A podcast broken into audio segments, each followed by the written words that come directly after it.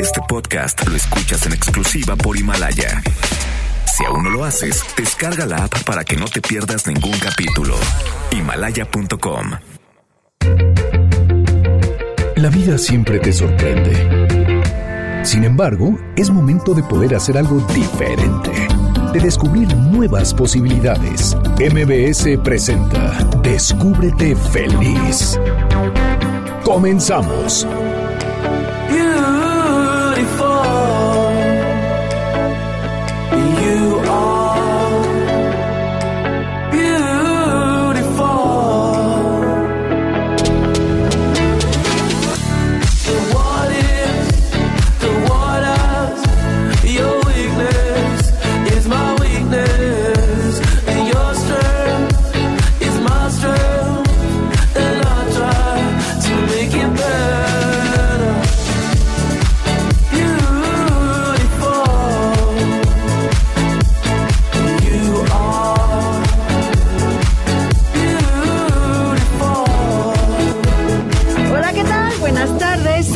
Rodríguez y les doy la bienvenida a Feliz en el 102.5 de MBS. Me da mucha alegría que me acompañes en este sábado 28 de diciembre, Día de los Santos Inocentes, día en el que seguramente ya te hicieron una broma. Hoy es el día 362 del año y nos quedan tan solo tres días por estrenar de este 2019. Espero que ya estés listo para celebrar el fin de año y arrancar el nuevo año y la nueva década. El día de hoy tenemos temas muy interesantes. Estaremos hablando acerca de la depresión invernal o que también es conocida como el trastorno afectivo estacional, que es un tipo de depresión que tal y como su nombre nos lo indica, sucede en la época de otoño-invierno. Pero, ¿a qué síntomas hay que estar atentos? ¿Se cura? ¿No se cura? ¿A quién hay que acudir cuando notas los síntomas? Estará con nosotros la doctora Nelly Capetillo, médico psiquiatra, quien nos estará hablando de este tema y resolverá todas nuestras dudas. Vamos a estar platicando también con Alejandra López, directora del Instituto del Desarrollo Óptimo. Vamos a estar hablando acerca de la gratitud. ¿Qué mejor momento que el fin de año? Para agradecer todo lo que tenemos, todo lo que nos ha sucedido, todo lo que hemos aprendido. ¿Sabías que la gratitud tiene la capacidad de transformar tu cerebro? La gratitud crea un estado mental más positivo y más feliz. Para mí, y se los he dicho creo que muchas veces, es la llave que abre la puerta de las emociones positivas. Ale López nos estará compartiendo sugerencias prácticas para poder agradecer y cambiar el chip a una forma positiva de vivir la vida. A veces no es fácil ser agradecidos, pero sí es posible, así que estén muy pendientes de los tips que nos va a compartir Ale López. Y también quiero hacer el día de hoy una invitación a observar la naturaleza. Los ciclos de la naturaleza pueden ser una guía maravillosa que nos puede dirigir en el camino de la vida. Hay que observarlos para poder conectarnos con ellos. Por ejemplo, las fases de la luna, los cambios de estación. Y de esta misma forma vivimos las transformaciones de los ciclos solares y planetarios que nos afectan a todos los seres humanos. El día de hoy estará con nosotros Inmasol Malpica, astróloga, quien nos va a estar compartiendo la información que nos dan los astros para el 2020. Inicia una década y hay que estar atentos también a lo que la astrología nos dice acerca de cómo cómo va a estar el nuevo año y prepararnos, alistarnos para impulsarnos durante los 12 meses que vienen. Estás escuchando el 102.5 de MBS, soy Clementina Rodríguez. Vamos a una pausa y regresamos a Descúbrete Feliz.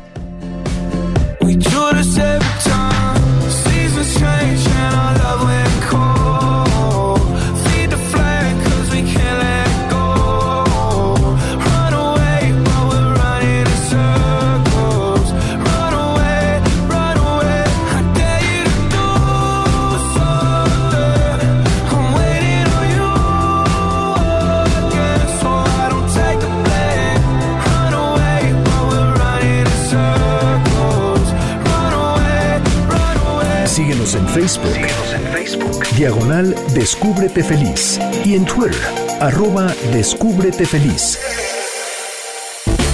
Abre la puerta a la alegría. Déjala entrar. Descúbrete feliz. Regresamos. Este podcast lo escuchas en exclusiva por Himalaya. La felicidad se siente, vive en ti. Descúbrete feliz. Continuamos.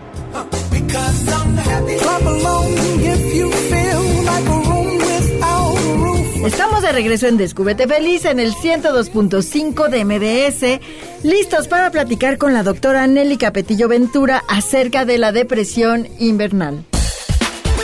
Esta es la entrevista en Descúbrete Feliz.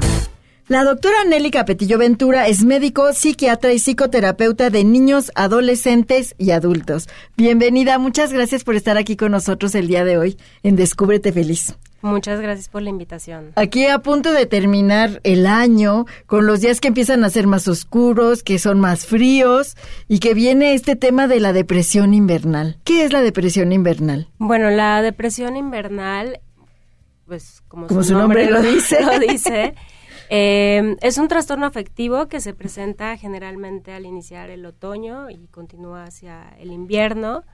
Y las características son muy similares o más bien los criterios son los mismos que usamos para un trastorno depresivo mayor que no necesariamente sea estacional, ¿no? que nosotros llamamos unipolar y eh, algunas veces puede tener como síntomas digamos no tan comunes como es el incremento de sueño, este, el aumento de la ingesta calórica, generalmente consumen más carbohidratos, aumento de peso, cansancio, fatiga, pues básicamente, ¿no? Entonces hay que estar atentos a, a estas señales. ¿A quién afecta más esta depresión? ¿A los niños, a los adolescentes, a los adultos, a las mujeres, a los hombres? Eh, hay un poco de controversia al respecto porque la mayoría de los estudios nos dicen que es más común en mujeres sin embargo, también se han reportado poblaciones en donde los hombres, en donde se presenta frecuentemente en los hombres y es muy frecuente en adultos jóvenes, más o menos la, edad de inicio puede ser de 20 a 30 años. Entonces, esta etapa en la que, pues sí, son adultos jóvenes que tienen la vida por delante, son los que más tienden a deprimirse. Exacto, tienen mayor riesgo de presentar el, la depresión invernal. ¿Es normal que suceda este trastorno afectivo estacional? Eh, mm, no es, digamos, no es algo normal, ¿no? Eh, la tristeza es una emoción, digamos, que es parte del ser humano, ¿no? Pero cuando esta tristeza es dura más de por más de dos semanas y la mayor parte del tiempo y aparte tenemos alteraciones en el patrón de sueño y en la alimentación, entonces pensaríamos en un trastorno depresivo, sea estacional o no estacional. Eh, definitivamente amerita tratamiento por todas las complicaciones que se pudieran dar y por cómo afecta, digamos, que la funcionalidad del ser humano, ¿no? En el trabajo, en las relaciones sociales, etcétera. Entonces, por ejemplo, una persona que está sufriendo por un duelo tendría una circunstancia por la que estar triste, pero si la persona no está pasando por una circunstancia así y pasan más de dos semanas y las familiares están observando que continúa con esta tristeza, habría que acudir a un especialista. Exacto, habría que hacerse una valoración porque puede ser algún tipo de depresión y si estamos en otoño-invierno puede ser este tipo de depresión invernal. ¿Es grave? ¿Es pasajero? Eso depende de muchas cosas. Eh, también uno de los factores de riesgo es tener episodios depresivos previos. Eh, también padecer trastorno bipolar, que también en el trastorno bipolar podemos ver como una eh, como cambios en el estado de ánimo dependiendo de las estaciones. Se dice que es muy común que se presente la manía, hipomanía en primavera y verano y la depresión en otoño-invierno, ¿no? depende de, la gravedad depende de cada persona y de los antecedentes y de los factores de riesgo, ¿no? Entonces, también un síntoma importante del trastorno depresivo mayor, sea estacional o no, son las ideas de muerte, ¿no? Y las conductas suicidas. Entonces, eso complica un poquito el, el diagnóstico y hace que el tratamiento a lo mejor sea un poquito más urgente. Claro, porque y si no, este cuando empiezas a sufrir de depresión y que empiezas a notar la tristeza, si no lo atiendes puede llegar a ser con si lo dejas pasar, la persona puede llegar a intentar suicidarse. Claro. Entonces hay que estar súper atentos, hay que estar muy pendientes de estos síntomas de lo que nos platicaba la doctora para saber si acudimos a un especialista y llevamos a, nuestro familiar, a la persona que estamos observando, a que acuda con alguien. ¿Por qué sucede este trastorno? ¿Puede ser hereditario? Sí tiene un componente hereditario y también hay como varias hipótesis en cuanto al, al psicopatología, es decir, eh, pueden existir alteraciones en el ciclo circadiano que tienen que ver con la duración de la luz durante el invierno, que es menor generalmente que a diferencia del, verano. Los cambios en la cantidad de luz del día que recibimos eh, pudiera afectar nuestro ciclo circadiano y si tenemos cierta predisposición genética para presentarlo, entonces lo podemos presentar. También se han visto alteraciones en sustancias que son neurotransmisores, que son los que comunican el sistema nervioso central, como la serotonina, y también se han visto cambios en la melatonina. ¿Y se cura la depresión? Definitivamente sí. Ah, eso es muy importante porque a veces pensamos que si acudimos al especialista vamos a estar ahí por años y años y años y que quizá nunca se quite. Entonces es importante ir al especialista porque te va a diagnosticar, te va a atender y se va a curar.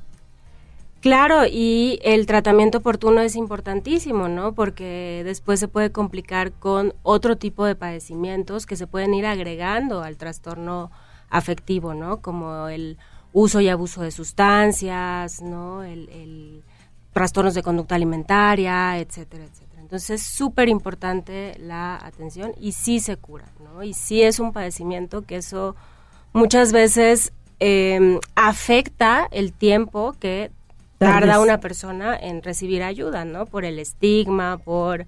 Es que es muy difícil. Cuando ya estás en esa tristeza, solo alzar la mano y pedir ayuda cuesta mucho trabajo. Da miedo, ¿no? O sea, sí. Es como, pues van a decir que estoy loco y voy a ir con un psiquiatra y seguro me va a dar medicamentos y me voy a dormir todo el día. No sé, son como muchas de las creencias que, que existen y que pues luchamos día a día con eso. No, bueno, y si pudieran ver a la doctora, es muy joven, muy simpática, entonces seguro hay alguien a quien te puedas acercar, con quien vas a poder hacer empatía, no solo, no sé ni siquiera cómo nos imaginamos a los psiquiatras. Yo creo que yo. Porque nos da miedo, cuando dices, voy a ir al psiquiatra, es como, ¿cómo? ¿Estás loco? Pero no necesariamente tienes que estar loco para acudir a un psiquiatra. Claro, y no, la verdad es que yo tampoco sé cómo nos ven algunas veces, ¿no? Porque muchas veces llegan a la consulta y me dicen de, como el, el yo antes no creía en psiquiatría, no creía en usted y ya creo en usted. Y pues no sé, me siento como una bruja. yo ahorita que pensé que decía, no, me, me imagino como alguien muy grande también, no sé, algo pasa por nuestra mente, que son estas creencias, estos estigmas que tenemos y que cosas que escuchamos cuando somos pequeños, cuando vamos creciendo, o de personas que están completamente negadas a acudir a los especialistas, pero que es importante acudir a ellos. Hay muchos mitos también en relación a los medicamentos. Pero ¿cómo se diagnosticaría? Yo llego como un paciente, necesito ayuda, acudo contigo y cómo cómo se hace el diagnóstico para la depresión?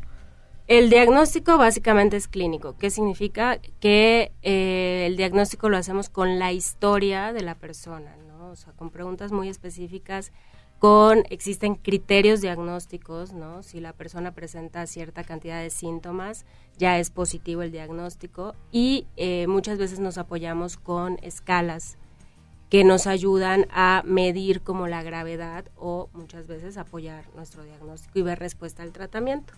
¿Cuál ¿Qué tipo de tratamientos se dan? Digo, me imagino que depende qué tipo de depresión, pero más o menos qué tipo de tratamiento hay para la depresión. Eh, generalmente, bueno, principalmente los antidepresivos, que son medicamentos, la verdad es que muy buenos, no sé por qué de repente hay como mucho temor para su uso. Y en, caso, en el caso de la depresión invernal, eh, nos apoyamos muchas veces con fototerapia, los antidepresivos y eh, psicoterapia. O sea, se combina de muchas otras especialidades, no necesariamente tendrían que ser medicamentos, ¿o sí? Depende de la gravedad y de las características. De y si acudimos a tiempo al especialista. Y si se acude a tiempo. Que quizás si voy a tiempo, cuando empiezo a sentir, que empiezo a notar que como hay menos luz, empiezo a estar más triste de lo que fuera normal y no tengo una razón para estarlo, si acudo a tiempo es mucho más fácil que no tenga que usar medicamentos esos que nos dan tanto miedo. Claro, e incluso el, el cuidado como preventivo de nuestra salud mental, ¿no? O sea, el, tener eh, hábitos de higiene de sueño, el, el, poder no consumir sustancias que pudieran alterar nuestro patrón de sueño, hacer ejercicio regularmente, una alimentación adecuada, tener actividades recreativas, bueno, o sea, muchas cosas que podemos hacer para prevenir estos... Los hábitos saludables de vida, que de verdad cada vez que entrevisto a un especialista todos nos dicen lo mismo y a ver, que nos escriban por favor en las redes y nos digan cuántos de verdad lo hacen, todas estas recomendaciones que nos está dando la doctora y que sabemos que son muy importantes no solo para nuestra salud mental, sino para toda la salud de nuestro organismo en general. ¿Alguna otra recomendación que le quiera hacer a los radioescuchas? Pues únicamente el, el si se detecta, bueno, en resumen, eh, más de dos semanas con una tristeza la mayor parte del tiempo, o irritabilidad, desesperanza, ideas de muerte, alteraciones en el patrón de sueño y en el apetito, fatiga y demás, sí sería importante una valoración, ¿no? Y no le tengan miedo a ser evaluados por un psiquiatra. No somos tan malos. hay, muchos psiquiatras muy buenos que nos pueden ayudar a salir de estos momentos difíciles donde pues la desesperanza nos puede invadir y entonces ahí encontramos esta esperanza para descubrirnos felices. Muchas gracias por estar aquí con nosotros el día de hoy. ¿Dónde te pueden encontrar las personas que nos escuchan, quieren contactarte, necesitan ayuda, quieren saber más acerca de este tema? Pues muchísimas gracias por la invitación y yo me encuentro en el Centro Médico ABC en, el, en Santa Fe y pueden entrar a la página del hospital y ahí se, ahí se encuentran todos mis datos. Muy bien, o en las redes sociales de Centro Médico ABC, que así los encuentran, siempre están atentos y pendientes de responderles, atenderlos y canalizarlos al lugar adecuado. Muchas gracias. Gracias por estar aquí el día de hoy. Amigos, soy Clementina Rodríguez, estás escuchando el 102.5 de MBS. Vamos a una pausa y regresamos a Descúbrete Feliz. Abre la puerta a la alegría. Déjala entrar. Descúbrete feliz. Regresamos. Este podcast lo escuchas en exclusiva por Himalaya. La felicidad se siente, vive en ti. Descúbrete feliz. Continuamos.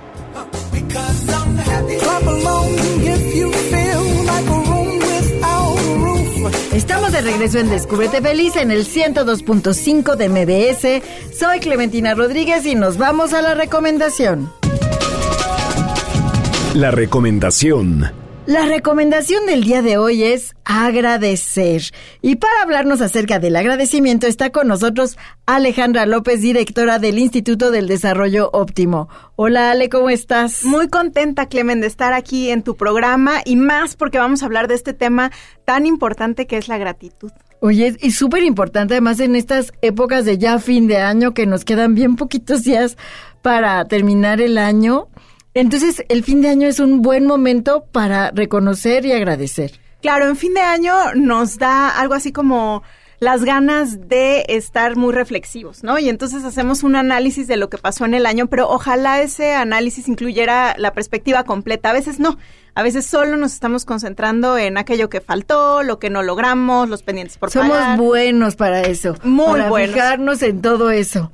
Entonces la gratitud eh, que es justamente el reconocimiento de, las cosas buenas, de los regalos que tenemos de la vida, nos ayuda a ampliar el panorama, completarlo y a decir, bueno, ¿qué cosas buenas hubieron en este año? Claro, eso es súper importante, empezar a ver qué cosas, y a veces las buenas, y también hay cosas que luego tenemos y que damos por hecho, que van a estar ahí siempre, y nos olvidamos de reconocerlas y agradecerlas también. Por supuesto, ser agradecido implica un trabajo mental de reflexión y de decir, a ver, doy por sentado que tengo salud.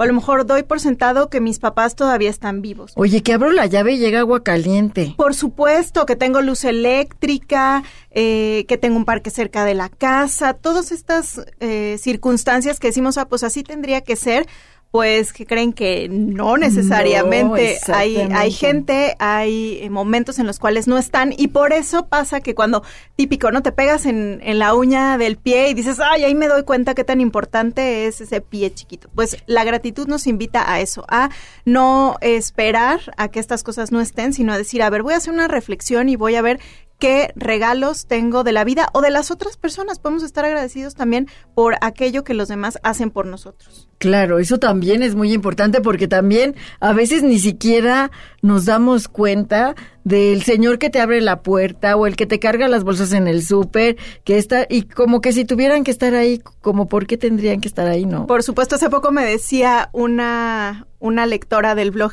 eh, me fui a vivir a una ciudad diferente y ahora no están mis papás y ahora veo y valoro muchísimo que mi mamá de repente me traía de comer y que pasaba los domingos con ella, entonces ahora que estoy lejos me doy cuenta de lo que tenía y cuando estaba ahí pues lo daba por sentado. Claro, como que tenía que ser y a veces pensamos que las cosas que están ahí deben estar ahí siempre para nosotros porque así las merecemos o porque así deben de ser y no nos damos cuenta pues que a veces no van a estar. Exacto, somos en algún momento. Somos muy exigentes y olvidamos esta bondad de la gratitud, pero podemos practicarla. Claro. Bueno, también hay personas a las que no les fue tan bien en el año. Y entonces, ¿qué se puede hacer para agradecer? Esa es la pregunta del millón, ¿no? Si tuve un año difícil, si mi salud no estuvo en las mejores condiciones, si falleció alguien, ¿cómo puedo agradecer? Y algo que quisiera dejar claro es que no se puede agradecer todo. Hay circunstancias eh, muy negativas, como por ejemplo la violencia, como por ejemplo la guerra, em, etcétera. Pero sí podemos estar agradecidos en todo momento. Probablemente si tuviste esa situación de salud difícil, hubo alguien cerca de ti. Entonces, lo que puedes agradecer no es la enfermedad, pero puedes agradecer la oportunidad de haber estado más cerca de tu hermano, más cerca de tu mamá. O si a lo mejor quedaste en este año fuera del equipo de trabajo, puedes agradecer que tu hermana te echó la mano, te prestó un dinero, te fuiste a vivir a su casa. Entonces podemos agradecer las circunstancias que están alrededor de ese... O todo lo que aprendiste en ese trabajo, o tan solo el hecho que estás hoy vivo y estás respirando. Justo, ese es como el motivo más grande de agradecimiento. Yo creo que se nos olvida que lo más importante es que tenemos vida porque eso es invaluable. Y hay un, bueno, hubo un escritor que se llamó Chesterton que decía, a mí me sorprende cómo las personas eh, agradecen cuando les llega un regalo en su cumpleaños. Les dicen a sus amigos, ay, pues gracias por traerme el regalo.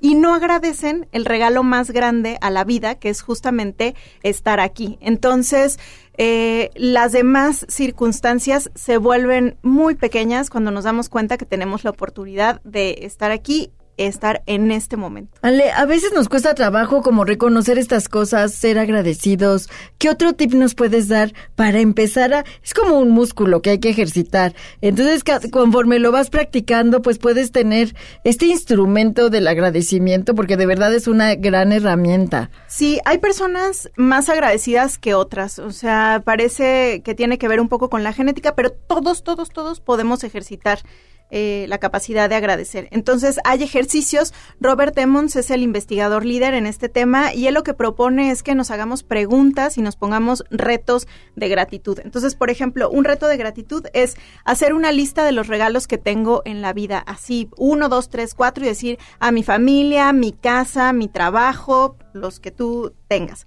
personas también con las que estás agradecida y por qué. Como por ejemplo, estoy agradecida con Clemen por la oportunidad de grabar este programa. Así bien concreto y bien específico por qué estoy agradecido con esa persona. Otra es ponernos a pensar qué cosas malas pudieron haber pasado y no pasaron, como por ejemplo, a lo mejor tuvimos un accidente en el coche y pudo haber sido fatal y no fue tanto. Entonces decir muchas gracias porque no llegó a mayores. O cosas buenas que pudieron no haber pasado, pero que sí pasaron. A lo mejor dices, ah, conocí a mi pareja en un estacionamiento el día que no funcionaba el cajero y me tuve que regresar a buscar cambio y ahí nos encontramos y nos conocimos. Entonces eso pudo no haber pasado, pude haber traído cambio y salir del estacionamiento, pero si me pongo a pensar todas estas cosas, es más fácil que yo diga, ah, tengo muchos motivos por los cuales agradecer. Y hay un paso como mayor, si quieren como llevar la gratitud a otro nivel, es hacer cartas de gratitud. La carta de gratitud consiste en un mensaje escrito donde pongo por qué estoy agradecido con la persona, nada de reclamos, solamente es para agradecer y entonces se le entrego a la persona. Oye, estaría padre hacer una carta de agradecimiento al 2019. Hoy sería maravilloso decir muchas gracias este año por lo y que entonces recorrer en el mes de enero que tengo que agradecer en el mes de febrero, porque empieza una nueva década. Por supuesto. Ya en días. Y a- aquí un tip Horas. que puede funcionar es haz la carta y léela en voz alta. Es diferente cuando ya la leo y digo, ah, agradezco por esto, esto y esto, como que ese agradecimiento se hace más fuerte y me doy cuenta que sí hubieron muchísimas bondades. Claro, y todo lo que pudieras tener en esos 12 meses que ya transcurrieron, que tan solo nos quedan tres días, y cómo los vas a aprovechar, qué aprovechaste, qué aprendiste, todo lo que tuviste bueno durante 12 meses, seguramente hay muchísimas cosas. Sí, hagan la carta de gratitud y escríbanos aquí en el Facebook de Descúbrete Feliz cómo les fue con esa carta, porque van a ver que hay un cambio eh, enorme de solo pensarlo a, a, ya lo voy a escribir y luego lo voy a leer en voz alta. Me encantará leer sus comentarios, Sí, escríbanos. claro. A mí me encanta la gratitud, Ale, te lo debo confesar, es de las emociones positivas, es mi emoción positiva favorita. Mm. Porque para mí es la llave. Es que a veces te dicen, hay que cambiar el ánimo, hay que echarle ganas, la- el típico échale ganas. Que a veces lo odiamos. ¿no? Exactamente. Pero la gratitud es esta herramienta que nos puede ayudar a cambiar ese chip. Y no es sencillo, porque a veces echar ganas suena, ay, qué fácil, ¿no? Nada más tienes que echarle ¿cómo? ganas. ¿Cómo? Y la gratitud ¿En qué? no es tan fácil porque la arrogancia nos gana, el ego nos gana, el sentirnos más que los demás nos gana. Entonces es un ejercicio de humildad, de reconocimiento, de pies en la tierra y por supuesto que nos va a traer mucho bienestar a nosotros y a las personas a las cuales les digamos los agradecimientos. Bueno, va a ser también la gran diferencia. Claro, ya quizá también a nosotros mismos. Sí, por supuesto. Empezando por ahí, ese sería como eh, la invitación, que empezaras por querer hacer una práctica de bienestar para ti y pues en una de esas también se benefician las personas que están a tu alrededor. Totalmente. Y otra cosa importante, Ale, es empezar a compartir y a enseñarle a los demás a agradecer. ¿Cómo compartir o promover la gratitud con la familia? Sí, esto siempre preguntan mis alumnos y dicen, ¿cómo le hago para que mi hijo, mi hija, mi esposo? Y fíjate que una querida alumna, Claudia, si nos estás escuchando, te mando un abrazo, nos compartió hace poco que ella, a partir de que empezamos a estudiar todo esto de la felicidad, empezó a hacer dos prácticas en su casa. Una es que tiene un pizarrón en su refrigerador de eh, de gratitud y entonces ahí agradecen, pero también invita a las personas que llegan a su casa a agradecer y que está padrísimo porque el refri además está en la cocina donde todos conviven y de esta manera invita, ¿no? a los demás a agradecer. Y la otra que me parece fantástica también es que todas las noches cuando se va a, a dormir y que están por ahí sus hijas, hacen una ronda entre ella, el esposo y las hijas de cuál fue el momento más bonito del día y pues dan gracias por ese momento. Entonces, me parece increíble porque es un ritual en donde participan todos, o sea, no se vale decir tienes que ser más agradecidos y tú, ¿no? Entonces, participan todos, lo hacen como un ritual, lo hacen todas las noches y la gratitud ahora sí que tiene puerta abierta en su casa. Claro, eso está increíble, porque además, pues las personas que llegan no se van a olvidar nunca de ese ejercicio de gratitud que hicieron, donde, porque es un espacio que te permite reflexionar.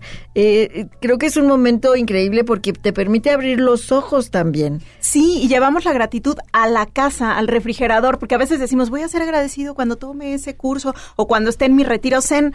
Mm, bueno, está bien, pero algo importante es que se haga como parte de los rituales que tenemos todos los días. Claro. Ale, pues yo voy a empezar por darte las gracias de que estás aquí hoy conmigo, de que me estás recordando todo esto que es el agradecimiento y cómo puedo utilizar esta herramienta tan valiosa que tenemos a la mano que no cuesta nada, es gratis. Exacto. Ay, Clemen, muchas gracias. Yo viendo, vengo agradeciéndote desde que salí de la casa porque Clemen sabe que amo venir al radio. Entonces, muchas, muchas gracias. Y compartir contigo, pues es un deleite que conoces estos temas, que sabes de lo que estamos hablando y que se pueden dar estas conversaciones que nos ayudan mucho a nosotras. Claro, Estoy segura que pero más esperamos que a todas las personas que nos escuchan, pues les inspiremos de alguna manera, que es otra de las emociones positivas, Exacto. donde puedan encontrar encontrar esta herramienta tan fácil de usar, el agradecimiento te puede ayudar a cambiar la energía y empezar a ver las cosas de una manera distinta. Y qué mejor manera de empezar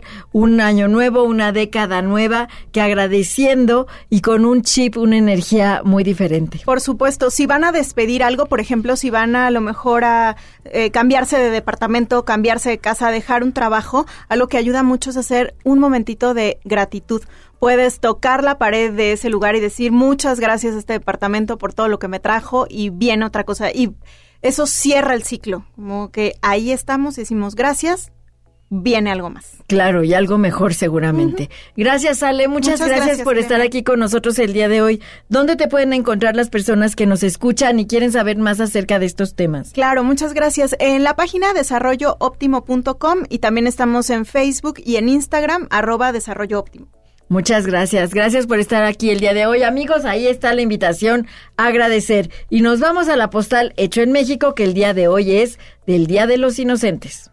Hecho en México.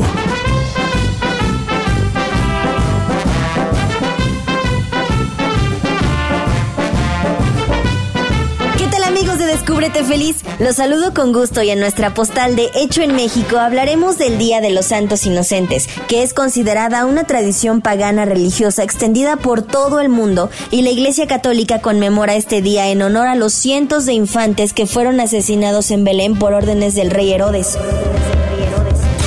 En la Edad Media la celebración se fusionó con un rito pagano conocido como la Fiesta de los Locos, que era celebrado en los días comprendidos entre Navidad y Año Nuevo. Conmemoración del Día de los Santos Inocentes se expandió en todo el mundo y la gente suele disfrazarse, hacer danzas y bromas a personas descuidadas. Entre las bromas más comunes están cambio de azúcar por sal, cambio de las horas del reloj, la moneda o el billete, baño ocupado o la llamada falsa tradición que nos une y definitivamente es un motivo más para resaltar a México. Yo soy Frida Sariñana y tú sigues escuchando Descúbrete Feliz por MBS Noticias 102.5. Encuéntrame en Facebook, Instagram y Twitter como Frida la Mexicanita.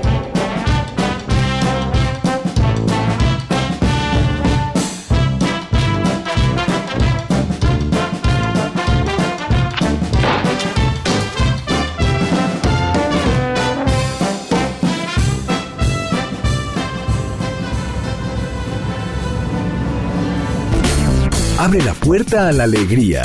Déjala entrar. Descúbrete feliz. Regresamos. Este podcast lo escuchas en exclusiva por Himalaya. La felicidad se siente. Vive en ti. Descúbrete feliz. Continuamos.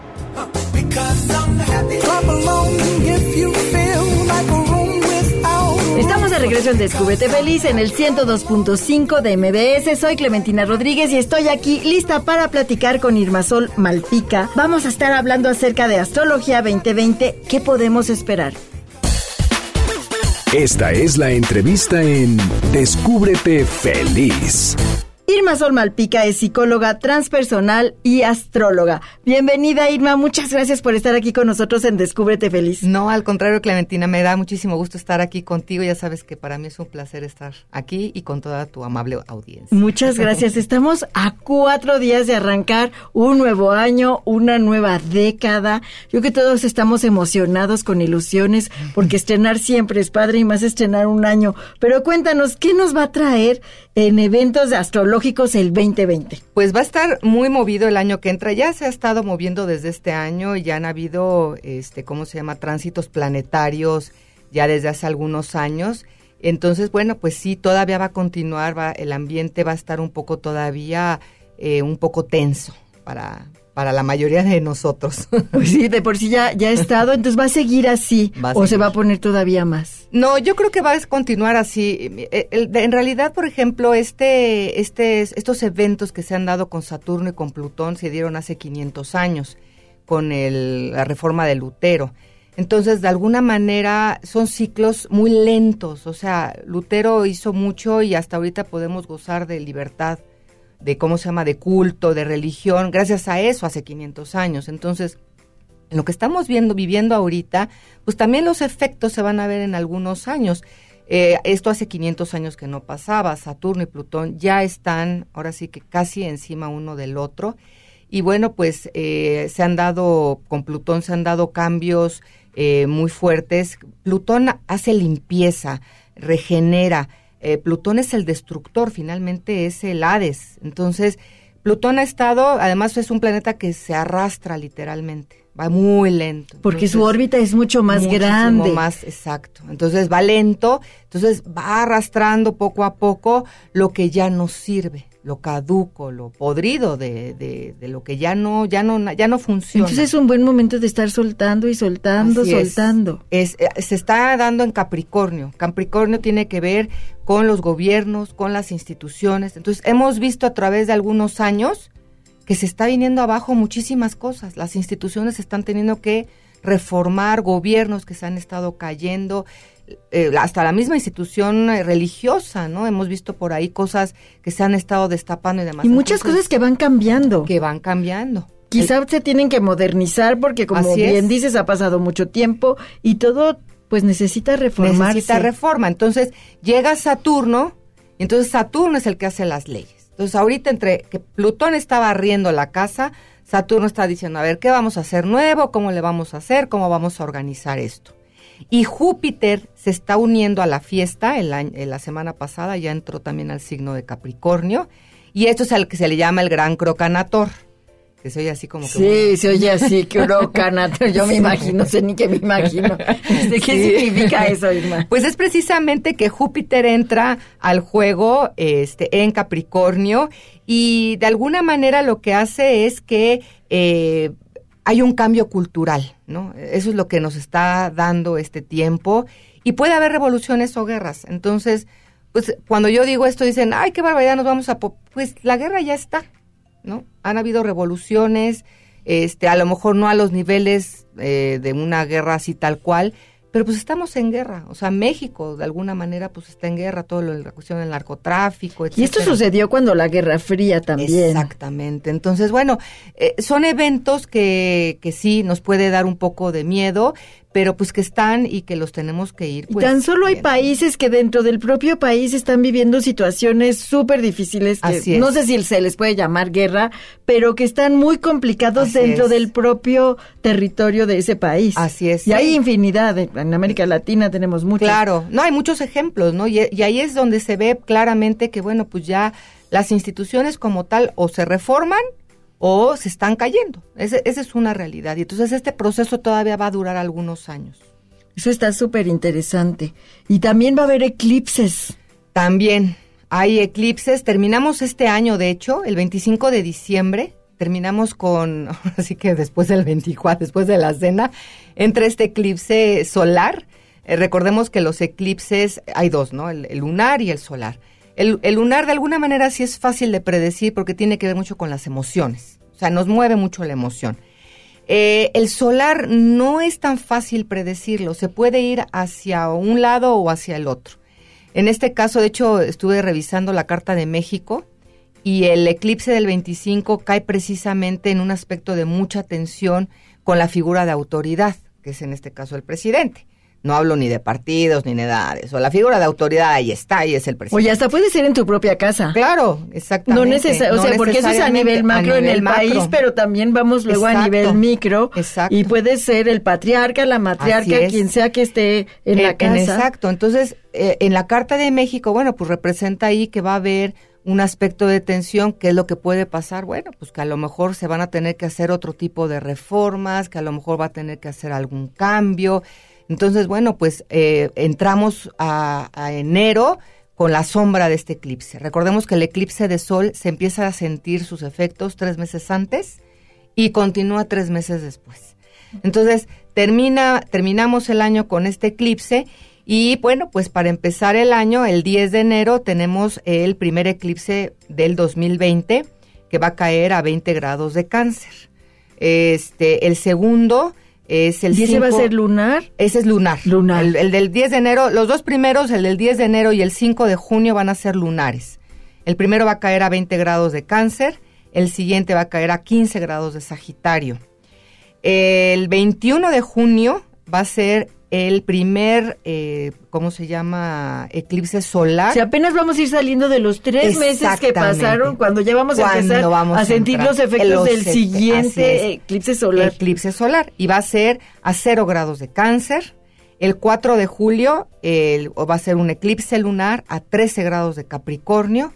El 30 de noviembre es otro eclipse lunar a 8 grados de Géminis y vamos a concluir el 2020 con un eclipse de sol total a 23 grados. Y vamos a vivir bajo los efectos de los eclipses se viven bajo la se viven bajo la influencia de los eclipses. y Capricornio también está presente sigue estando presente en el crocanator. Así es. y luego lo vamos a tener en el eclipse. En los eclipses va a seguir estando este eje que es Cáncer y Capricornio, en donde este año lo que se movió fue precisamente darle como prioridad a la parte familiar. No sé si ustedes lo sintieron de esa manera, pero como que nos fuimos revalorando este año la parte del éxito, la parte económica. O sea, ya nos estamos dando cuenta que como que eso sí es importante, yo no digo que no, pero también la parte de la contención familiar, estar, o sea, la gente ahorita ya no come en familia, o sea, como que muchas cosas de ese tipo se, están retomando ahora. Y se están empezando a retomar. Entonces, este año como que nos empezaron a decir, mira, sí es importante el dinero, sí es importante el estatus, pero también es importante que voltemos y valoremos la parte familiar. Entonces, el año que entra vamos a seguir un poquito con esto y se va a empezar a dar también el eje Sagitario este Géminis dentro de los eclipses, como ya lo, lo mencioné. Entonces, Sagitario, eh, que tiene que ver con esta parte de, em, de, la, de la cuestión eh, de la religión, del misticismo, etcétera, también puede ser un poco fanático, sigue falsas esperanzas. Finalmente, Sagitario es la energía del espíritu. Entonces, el año que entra, sí vamos a tener esta parte, pero también nos van a decir, a ver, date forma a las ideas, eh, hay que vincularnos Vamos a tener que aprender a dialogar porque no sabemos escuchar. Eso, la, verdad, ya estamos tan desacostumbrados a escuchar. Así es. Todo lo quieres rápido, no quieres ni más que te digan lo más importante, la palabra más importante, y con eso quieres adivinar lo que te está diciendo. O bien querer que nosotros tengamos la razón, que esa es otra, ¿no? Claro. Entonces digo, no, pues yo lo digo que es así y así tiene que ser. Entonces, el año que entra también va a estar involucrado mucho esta parte, ¿no? En donde nos vamos a tener que hacernos más conscientes de lo que escuchamos y la forma en la que nos comunicamos, la forma en la que vinculamos, porque Géminis son las ideas, es la comunicación. Entonces, bueno, pues también vamos a tener que trabajar esa parte el año que entra. O sea, ¿qué consejos nos puedes dar para pasar el 2020 sin esta tensión de la que nos hablas, de que va a haber con la alineación de los planetas, ¿qué podemos hacer para poder transitar este año de una manera más ligera? Pues yo creo que el, seguir trabajando en la parte de reestructurar lo, lo que necesitamos reestructurar en nuestra vida, o sea, ya soltar lo que verdaderamente ya no nos sirve, porque generalmente somos, los humanos somos muy apegados a las cosas, ¿no? Y no se diga de las cosas materiales pero como que soltar todo eso y además yo creo que una de las cosas es la meditación. O sea, meditar es lo que nos va a centrar, es lo que nos va a dar paz. Es este se dice que la meditación es el abrazo cósmico.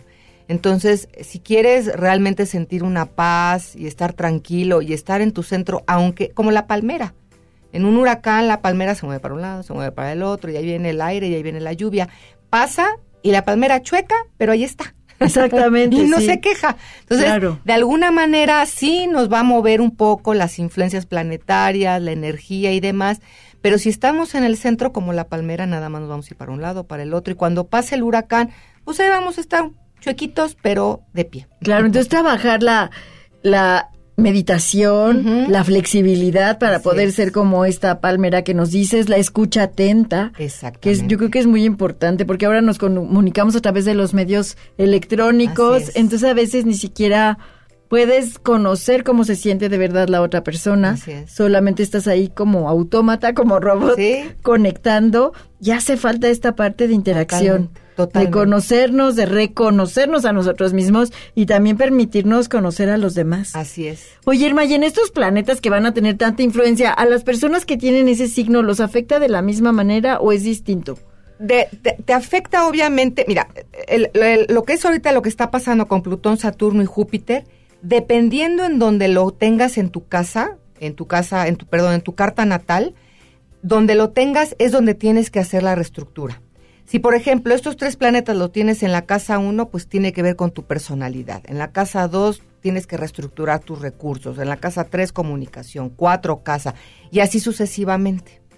Pero ahí pues tendrías que tener tu carta natal. Y si sabes en los grados en donde tienes a Capricornio, o donde tienes a Cáncer, o donde tienes a Sagitario, donde tienes a Géminis, pues ahí te puedes dar cuenta si los eclipses te caen francamente.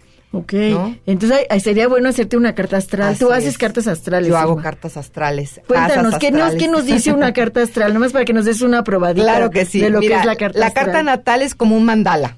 Un mandala que está dividido en dos espacios como una pizza. Y cada espacio, que los astrólogos les llamamos casas, representa una parte de tu vida.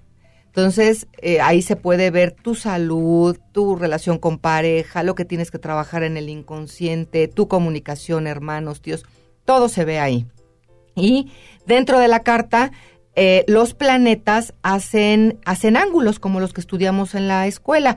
Agudo, este, eh, ¿cómo se llama? Es, es todos esos, esos, ¿cómo se llama? Esos, esos ángulos. Y entonces, dependiendo de los grados, si son 45, si son 90, etcétera, es lo que, este, el aspecto que te hace. Y te puede hacer un aspecto de tensión, que es donde tienes que trabajar, porque eso es lo que te va a mover, o bien un aspecto de cualidad, que es con lo que nosotros tenemos nuestras facilidades, porque todos llegamos aquí. Entonces con- puedes tomar provecho de las facilidades que Claro. tienes para, pues, Darle salida a lo que tienes que trabajar. claro. Entonces, y te puedes ayudar de eso, porque a veces si no las conoces, pues puedes sufrir cuando quizá tienes esa habilidad y no la estás usando. Exactamente. Y así puedes ir trabajando también la parte donde tienes eh, tensión en, en tu carta. Entonces, bueno, eso es lo que básicamente es una, es una carta natal. Muy bien, muchas gracias Irma. Gracias por venir a platicarnos, a darnos toda esta información acerca del 2020 que ya está a punto Ya de está. llegar. ¿Dónde te pueden encontrar las personas que nos escuchan, quieren contactarte, quieren saber más de astrología o quieren hacer su carta astral? Claro que sí. Eh, mi correo electrónico es irmasolmalpica.gmail.com y mi WhatsApp es 55 30 49 24 67. Ahí estoy en el Hospital Santa Coleta. Muchas gracias. No, gracias por estar aquí el día Gracias de hoy con nosotros. Feliz año, Irma. Igualmente, lo mejor de lo mejor para el año que entra. Muchísima salud y pues a seguir trabajando en lo que tenemos que Exactamente, a fluir, a fluir. A fluir, a fluir. Muchas gracias, No, gracias, Irma. a ti.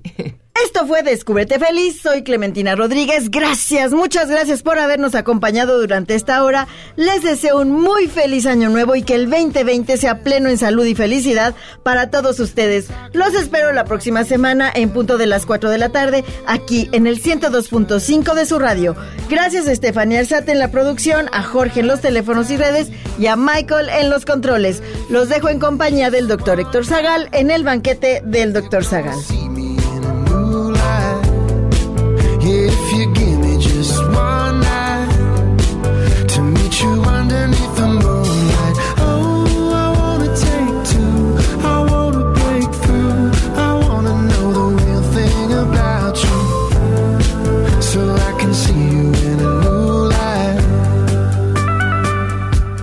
Cuando decides ser feliz, ya no hay nada que te detenga.